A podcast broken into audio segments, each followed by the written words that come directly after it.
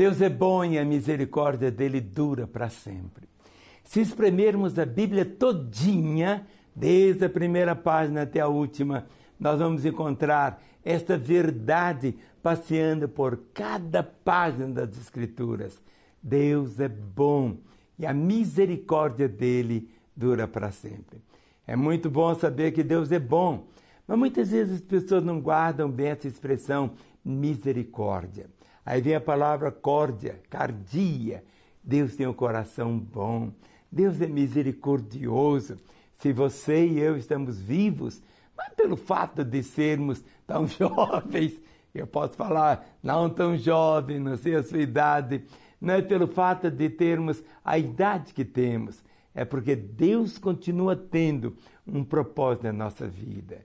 Deus pensou em cada detalhe, Ele sabe até quantos fios de cabelo nós possuímos. Deus é bom. Tudo que você precisa saber nas Escrituras é isso: que Deus é bom e o diabo é mau.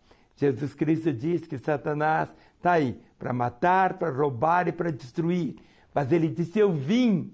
É tão interessante essa palavra. Eu vim para que tenham vida e a tenham em abundância. É pena que hoje as pessoas, ao invés de ir para Jesus, acabam indo para uma religião, por uma doutrina, por um sistema, ao invés de terem um encontro verdadeiro com Jesus. O tempo que estamos vivendo é um tempo maravilhoso, mas ao mesmo tempo um tempo assim muito cheio de muitas armadilhas. Porque muitas vezes, como diz a Bíblia, há caminhos que aos nossos olhos parecem direito, mas que no fim são caminhos de morte. E tudo na vida é uma escolha. Tudo se torna uma escolha. E a Bíblia toda, quando você espreme, vai encontrar como se fosse uma frase de Deus falando: você tem que escolher a quem você vai servir. Ou você me escolhe, ou escolhe as trevas.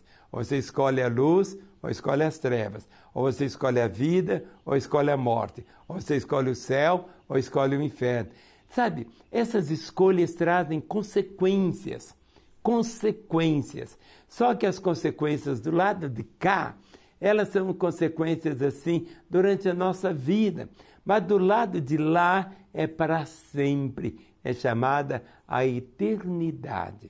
Nós aqui temos realmente assim uma duração, uma validade. Eu tenho, se Deus permitir, dia 24 de novembro, eu completo, se Deus permitir, 73 anos. O que, que significa isso? O que, que são 73 anos diante da eternidade? É como se você tirasse uma gota do oceano e de cada 73 anos tirasse uma gota do oceano, quando o oceano, todas as águas do planeta tivessem acabado, a eternidade mal teria começado. Quando você encara esta realidade, que nós estamos aqui dentro de um parêntese chamado tempo, e dentro desse parêntese de tempo é que você vai determinar onde e como você vai passar a eternidade. Jesus Cristo veio exatamente para pagar nosso lugar a nossa dívida para com Deus. Ele apagou os nossos pecados. Ali na cruz, a Bíblia diz que o castigo que deve vir sobre nós veio sobre ele. E pelas pisaduras dele, pelas feridas dele, nós fomos curados, perdoados, restaurados. Isso que é a vida. Muitas vezes pessoas ficam brigando por doutrina, por religião. Quantas pessoas hoje, que não é uma questão de religião, mas muitas vezes de um fanatismo tão vazio. Outras pessoas estão indo para as igrejas achando que lá vão ganhar quatro caminhões, dois automóveis, isto e aquilo. Tudo fica aqui. Não é errado você ter tudo isso, mas a palavra diz: olha, onde você colocar o seu coração, ali vai estar o quê? O seu tesouro. Então, seu tesouro aqui na terra, você não pode comer dois pratos de comida ao mesmo tempo, não pode vestir dois paletós ao mesmo tempo. Em outras palavras, a vida pode ser simples, a vida é bela, mas nós temos que ter uma vida marcada pelo contentamento. Mas por isso, você precisa ter, não é que você vai ser um miserável, um, um mendigo, nada disso. A palavra diz: digno é o trabalhador do seu salário. E o Senhor estabeleceu princípios. Mas agora, o Senhor diz algo aqui que você precisa guardar no seu coração. É chamadas bem-aventuranças. No Sermão do Monte, ele vai dizendo bem-aventurado, bem-aventurado, bem-aventurados. E aqui, em Lucas 6, no versos 22 e 23, Jesus traz uma bem-aventurança dizendo assim: Bem-aventurados sois quando os homens vos odiarem e quando vos expulsarem da sua companhia, vos injuriarem e rejeitarem o vosso nome como indigno por causa do Filho do Homem. Regozijai-vos naquele dia e exultai, porque grande é o vosso galardão no céu, pois, as, pois desta forma procederam seus pais com os profetas. Você precisa guardar. Essa palavra bem-aventurado é uma palavra que não é tão usada no dia a dia. Significa feliz, felicíssimo, venturoso. Ele diz: Bem-aventurados sois quando os homens. E aqui entra um tempo. Quando os homens. Porque o se nós não sabemos que vem, mas só que nós não sabemos quando. O se de injuriarem, de zombarem. Quem sabe você começou a andar nos caminhos do Senhor e se afastou por causa da zombaria, das críticas. Lá vai, e zombando. Não diz se, mas quando. Nunca se esqueça disso. Jesus falando: Deverados sois quando os homens vos odiarem. Nós não gostamos muito dessa palavra. Ódio. O ódio é tremendo. O ódio coloca obstáculos tão grandes. Ele diz: quando vos odiar e quando vos expulsar da sua companhia, injuriarem rejeitar o vosso nome como indigno por causa do Filho do Homem. Quando você escolhe seguir a Jesus, é um caminho novo. As amizades, não é que você vai desprezar seus amigos, mas muitas vezes eles vão desprezar você. Você que antes participava daquela mesa, lá no bar, enchia a cara de cerveja, de bebida, ia para a mulherada, coisas assim. E de repente, os outros começam a perceber que você não está mais fazendo aquilo.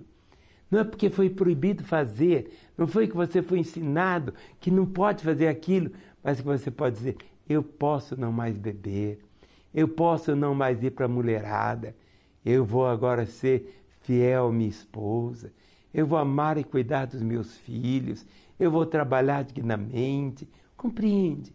Muitas vezes as pessoas imaginam que ser cristão é ter uma listinha. Não pode, não pode, não pode, não pode, não pode, não pode.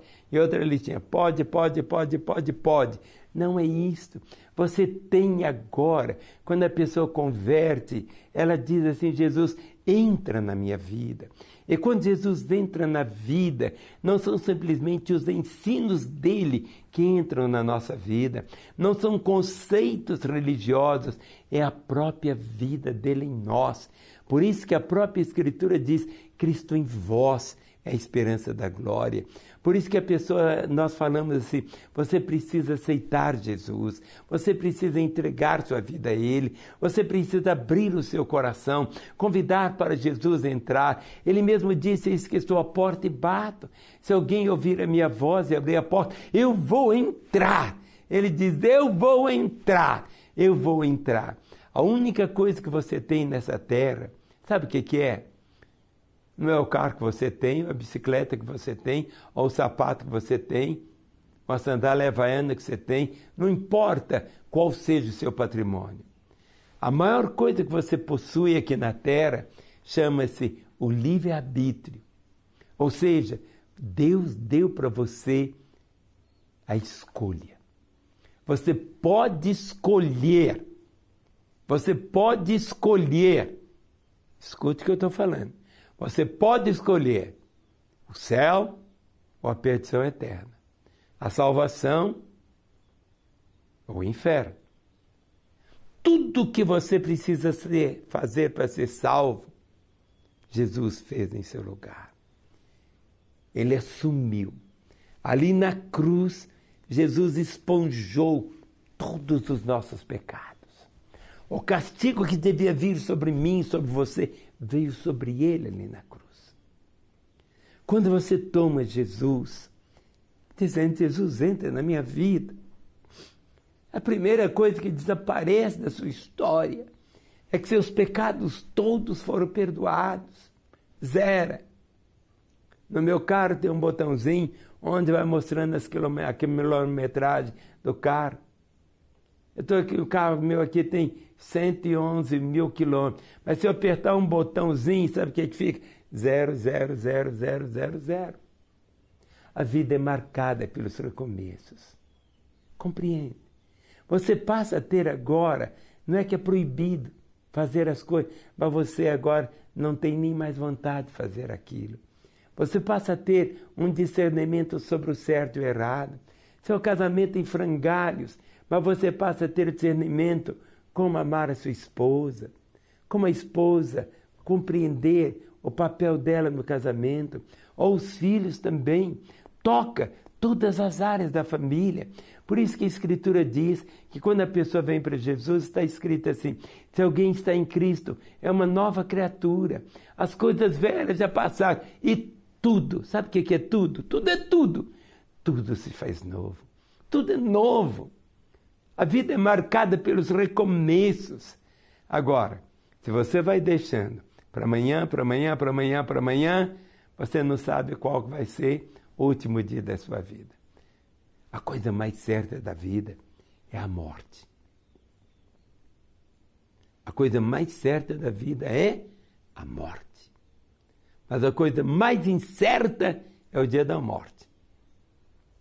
A não ser que você seja um condenado lá nos Estados Unidos à pena de morte, ele sabe até o dia que vai ser executado. Mas não é que você vai ficar agora com essa fobia, eu vou morrer amanhã. Não é assim.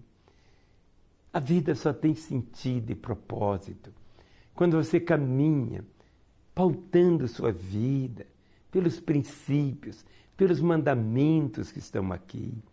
Não é uma questão de doutrinas e não é uma questão de coisas também. E também não é uma troca. Eu dou para Deus e Ele vai me dar. Deus não tem um balcão que está de um lado que você pensa assim, eu vou fazer boas obras, vou fazer da esmola, eu vou fazer isso, vou fazer isso, eu vou chegar depois com esse saco cheio de tantas coisas que eu fiz e jogar diante de Deus, falando, ó oh, Deus, aqui está tudo que eu fiz. E na balança você vai ver, vai pesar muito o que eu fiz. A Bíblia diz que todas as nossas obras, aos olhos de Deus, são como trapo de imundície. Nós não somos salvos por causa das obras. A Bíblia diz assim: porque pela graça sois salvos por meio da fé. Isto não vem de vós, é dom de Deus. Não vem das obras para que ninguém se glorie. Ninguém é salvo por causa das obras que pratica. Pelo contrário, o filho pródigo, você conhece a história, ele volta para casa, o pai o recebe, o pai celebra uma festa. Não é porque o filho tinha mudado, o filho chegou todo fedorento, andrajoso, e havia acabado com todos os bens que ele havia recebido como herança do pai. O pai não rejeitou. O pai o abraça, o pai o beija, o pai celebra uma festa. E eu quero que você saiba de algo. Hoje é um dia para você meditar sobre isso. Você que andou nos caminhos dele e se afastou, é a hora de voltar a você que precisa desse encontro com Ele. Nossos telefones estão aí à sua disposição. 24 horas. Não ligue amanhã, ligue hoje, ligue agora mesmo. Anote, ou anote esses telefones. Passa para alguém que você ama tanto. Passe para alguém também que te magoou, que te feriu. Passe com alguém que você sabe que ele não é salvo ainda Seja uma bênção na vida dele. Passe esse telefone para alguém que está com casamento em frangalhos. Nós estamos aqui só para abençoar a você. Faça isto e se aproprie desta bênção agora mesmo.